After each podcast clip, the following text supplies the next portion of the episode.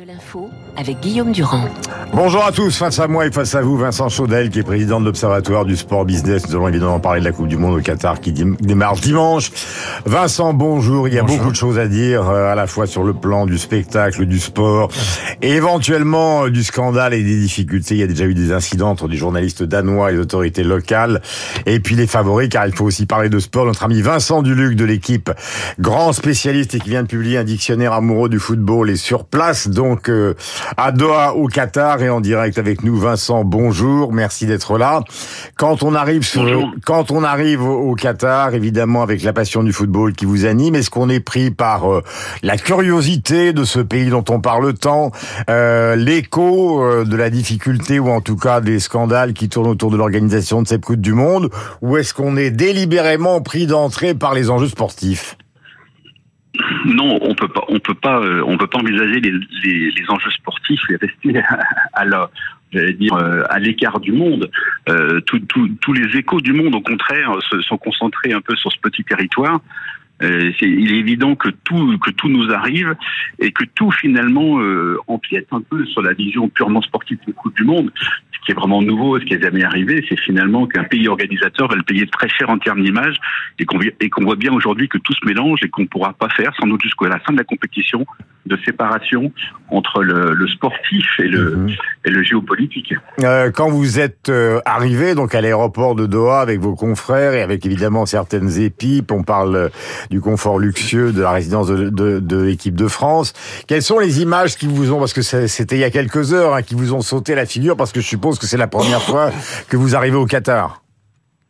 Mais ce qui nous saute, ce qui nous saute à la figure, c'est qu'on n'arrive pas à faire la différence entre les vrais et les faux supporters tous les supporters sont indiens, euh, donc ça, effectivement on se pose un peu des questions et en même temps qu'on discute avec eux, ils sont extrêmement pointus sur le sur, le football de sur le football de ces pays-là. Donc tout a l'air euh, extrêmement organisé, du coup un petit peu un petit peu artificiel, mais c'est un peu la nature de ce territoire-là que de beaucoup compter sur l'artificiel. Alors peut-être qu'une fois que la compétition va commencer, les, les supporters, euh, euh, les vrais supporters vont arriver un petit peu plus dans, dans, dans le pays. Mhm. Mais en attendant, pour l'instant, effectivement, on est c'est c'est un c'est un monde un peu étrange. Mhm. Euh, la FIFA interdit, euh, disons, toute forme de manifestation politique. Est-ce que ça vous paraît une bonne décision ou totalement absurde?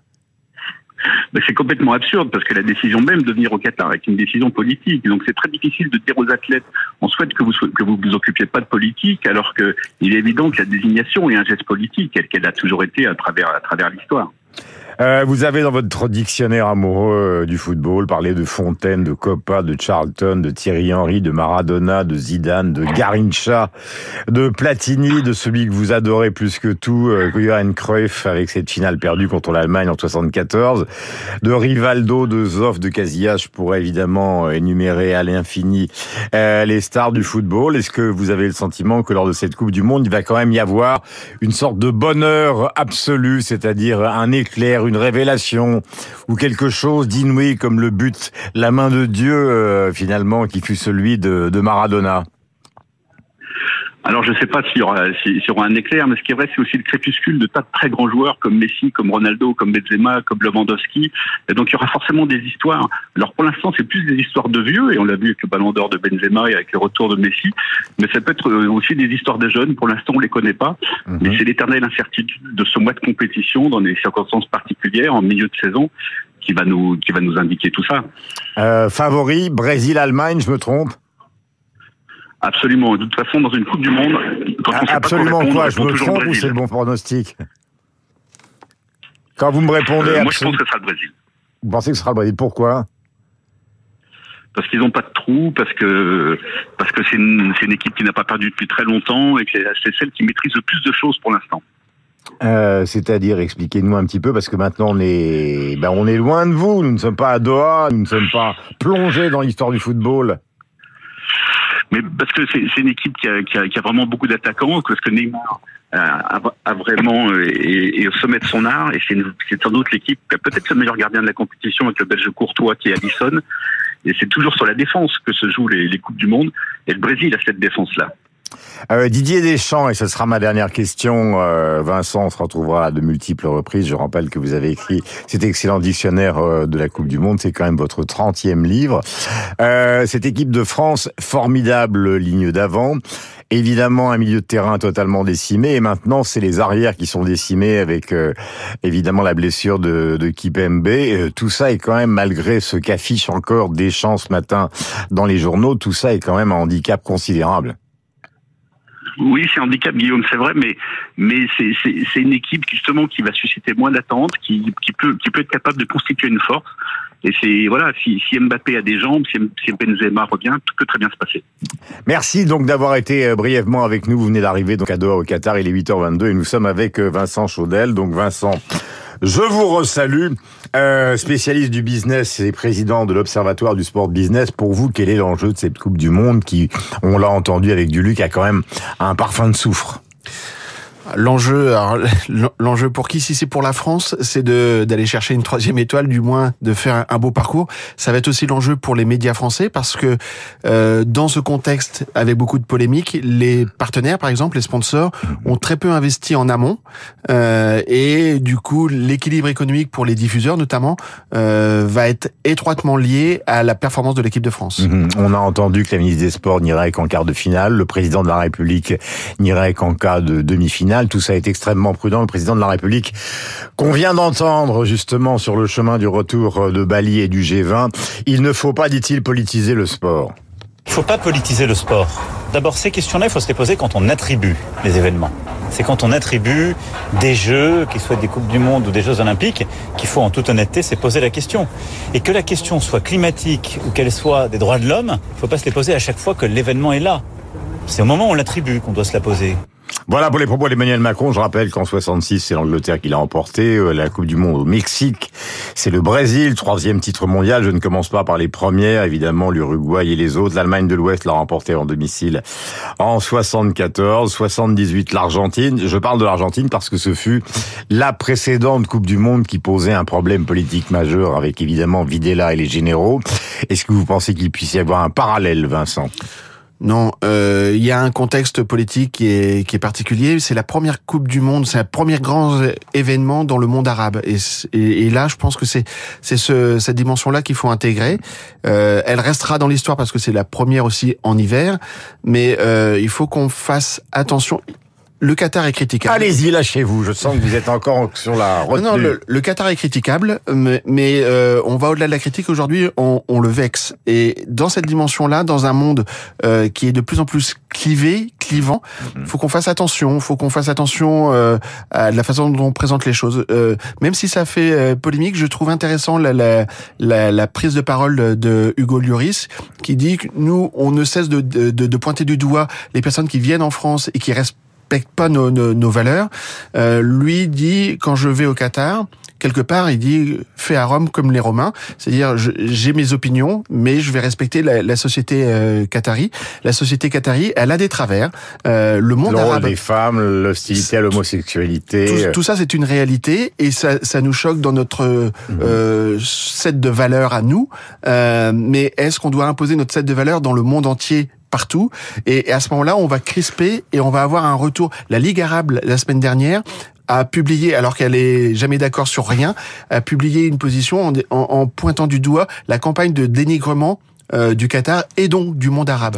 Euh, le football a considérablement évolué. Je parlais tout à l'heure de personnages euh, mis en avant par Duluc, les Copa, les Fontaine, qui mhm. ont été les grands joueurs de leur époque. Maintenant, on obtient des contrats à 600 millions avec Mbappé. Est-ce qu'il y a pour vous, qui êtes un spécialiste du sport business, une rentabilité qui est évidente? La rentabilité, ce sont des chiffres déjà qui font tourner la tête, et ça, je le comprends euh, bien évidemment, mais euh, on n'amortit pas, entre guillemets, un contrat comme celui de Neymar ou Messi ou Mbappé sur 67 millions de consommateurs c'est-à-dire la France, sur 450 millions de consommateurs, c'est-à-dire l'Europe, mhm. mais sur 8 milliards de consommateurs aujourd'hui. Mhm. Parce que c'est cela, c'est-à-dire que quand vous avez des joueurs comme euh, Messi ou Neymar, vous avez des joueurs qui ont euh, 3, 4, 500 millions de followers derrière eux, et donc ça veut dire que ils ont une exposition mondiale. Mhm. Et forcément, ce sont des chiffres mondiaux qui, qui, qui, se montrent à nous. Vincent Chaudel, c'est ce deuxième aspect que je voyais avec vous, que je voudrais voir avec vous, puisqu'on parlera évidemment du sport pendant tout au long de la compétition qui s'ouvre dimanche, c'est qu'il y a un enjeu sportif, mais il y a un enjeu économique qui est absolument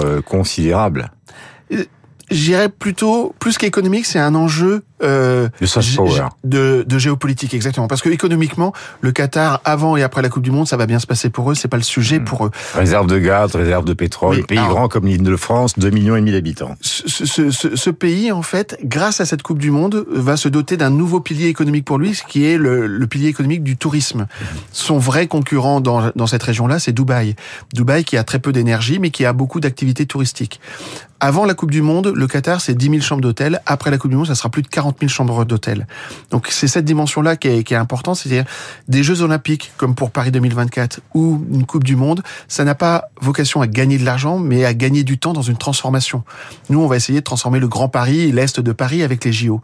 Là, le, le, Qatar essaye de transformer son un autre pilier économique que le gaz. Mmh. Et, et c'est en grande partie cet investissement-là qui est, qui est fait avec un pays que avant la Coupe du Monde, je pense peu, peu de monde savait, savait placer sur une carte.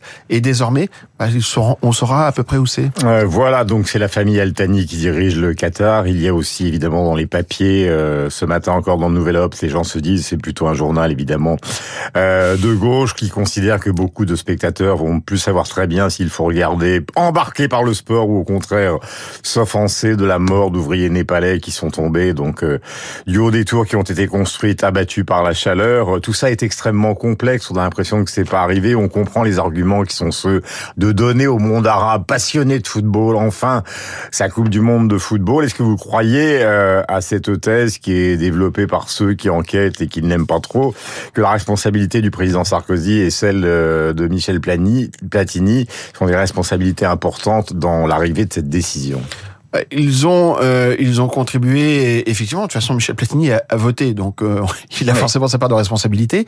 Euh, le, le, président de la République, lui, a une vision ou devait avoir une vision de géopolitique avec des intérêts avec un partenaire qui peut qui pouvait l'aider d'un point de vue euh, énergétique, qui pouvait l'aider d'un point de vue euh, diplomatique. On peut se rappeler euh, des, des, infirmières bulgares, on peut se rappeler de, de situations du rachat du PSG, du rachat du PSG, ça c'est une chose, mais aussi des situations avec la Syrie ou avec l'Afghanistan où, où, le Qatar a joué a joué un rôle important, y compris avec les Américains. Le, le, départ de, de, Kaboul, le Qatar a grandement aidé les, les États-Unis par rapport à ça. Donc c'est de la géopolitique où il y a euh, des donnants et des, des, des, aides et des retours euh, sur, sur aide. Euh, oui, je, je pense qu'aujourd'hui, on a une vision très politicienne en France et polémique dans une notion de, de droite-gauche, de, dans une notion aussi de, de, de, de l'après Sarkozy. C'est une chose. Maintenant, je pense qu'il faut regarder aujourd'hui les, les, les choses d'une façon un peu, un peu plus large dans un écosystème qui est très complexe. Mmh dans un monde qui est complexe aujourd'hui. Mais reconnaissons Vincent Chaudel qu'il est aussi très compliqué pour nous de regarder le Qatar avec les yeux de Chimène quand mhm. on sait quand même qu'il y a une part du financement du terrorisme, dit-on, qui est transité ou qui a été directement fait par ce pays. Terminons par une note euh, qui est celle du sport. Est-ce que vous vous souvenez, comme amateur du foot, du but le plus phénoménal que vous ayez vu lors de la Coupe du Monde? Moi, je m'en souviens. Bah, moi, gamin, c'était euh, cette, euh, ce, ce, but euh, le plus rapide de l'équipe de France en 78 contre l'Italie. Euh, c'était une poignée de secondes, ça devait être 30 ou 45 secondes. Voilà. Et pour moi, et pour peut-être beaucoup de gens de ma génération, le but qui avait marqué l'histoire, c'était la Coupe du Monde du Mexique. Ça remonte à il y a maintenant des années. Pas sans retrait de Carlos Alberto et un missile de Pelé. Victoire donc euh, du Brésil. Euh, ça a été probablement la plus grande équipe du Brésil à cette époque-là, autour donc de celui qui reste génie absolu du football, Monsieur Pelé. 8h31, nous avons rendez-vous avec Franz Olivier Gisbert. Franz, que vous connaissez sur l'antenne de la radio classique, publie un deuxième tome de l'histoire intime de la Ve République qui s'appelle La Belle Époque. Franz est à la fois l'abbé, le confident, le traître, le Saint-Simon de la Ve République, un extraordinaire styliste. Tout le monde s'est confié à lui. Qui sont-ils C'est Pompidou, c'est Giscard, c'est Mitterrand qui ont dirigé la France par rapport notamment à celui qui la dirige aujourd'hui, Emmanuel Macron? C'est en direct, c'est dans un instant.